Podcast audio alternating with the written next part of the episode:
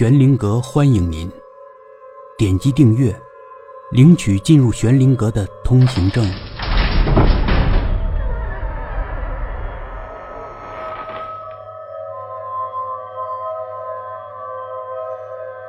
第六集，花落无声站在一棵硕大的槐树下，苍白的皮肤映着英俊的脸庞，冷酷的气质有如一个杀手。足以令任何一个女孩怦然心动。黄小杰惊诧他英俊相貌的同时，也很奇怪，在他熟悉的校门外，怎么突然多了一棵大槐树？他们在校园外一个雅致的聊吧坐了下来，一番简短而客气的相互介绍之后，他们聊起了现代文学。黄小杰说：“我最喜欢的作家是池莉。”我觉得他的文字特生活，哎，你看过他的《太阳出世》没有？里面的生活细节就如同我们都经历过一样，绝了。他顿了顿，接着说：“哦，那个奶缸也不错，我看过他的《小偷抓警察》，也很不错。”花落无声看着自己手中的杯子说：“作家们其实是在利用纸张和文字。”向人们传达着他们所幻想到的精神，呃，这种精神的大小和力度显示着每个作家的功底。对啊，对啊，这几句话有一定道理。黄小杰眼中流露出仰慕的光彩，他傻乎乎地问：“精神力量真的可以被传递吗？我是说，像特异功能那样，把精神转化成物质的力量。”跨世纪的年轻人们。总是对超自然科学感兴趣。花落无声笑了，露出两排白森森的牙齿。是的，当然可以。他说：“我们的思维其实就是一种复杂的精神信号，就好像电影一样无影无踪，却蕴藏着巨大的能量。这些精神信号有时候可以通过一些载体转化成难以置信的力量。”嗯，跟电能利用电动机变成动能是一个道理。一番稀奇古怪的理论，听得黄小杰直眨巴眼睛。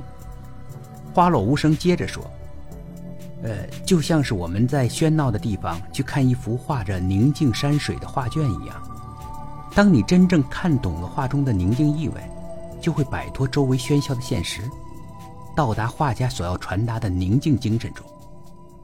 这是为什么呢？”因为啊，画家在通过纸张和绘画这种媒介，把他想要表达的精神宁静传递给你，将你原本应该感受到的喧闹的精神信号扭曲了、覆盖了，甚至是改变了。精神的传递使你改变了对事物原本的认识，使你被迷惑，使你失去了自我。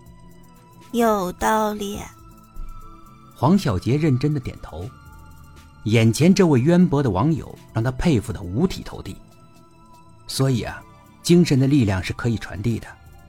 再比如说，他忧郁的看了他一眼，才接着说：“比如说感情。”黄小杰觉得自己心在砰砰直跳。如果有人喜欢你，你又是怎么感觉到的呢？有时候在无形之中，精神的信号在传递，你能感觉到。当你为一个人着迷或者爱上一个人的时候，你敏感的心灵其实正是被那个人所传射的精神能量所左右。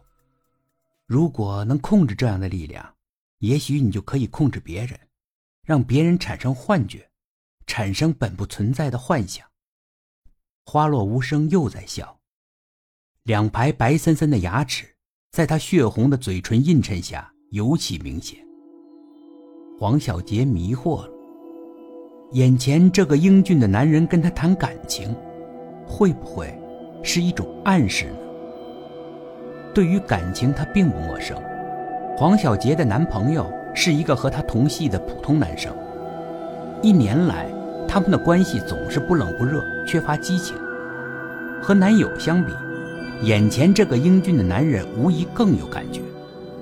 他觉得自己的脸有些发热。晚十点四十分，聊吧老板看着黄小杰和那个男人一起走了。付钱时，那个男人丢下一张百元大钞，说：“不用找了，无意中露出手背上的褐色斑痕。本集故事播讲完毕，点击上方的订阅，订阅不迷路。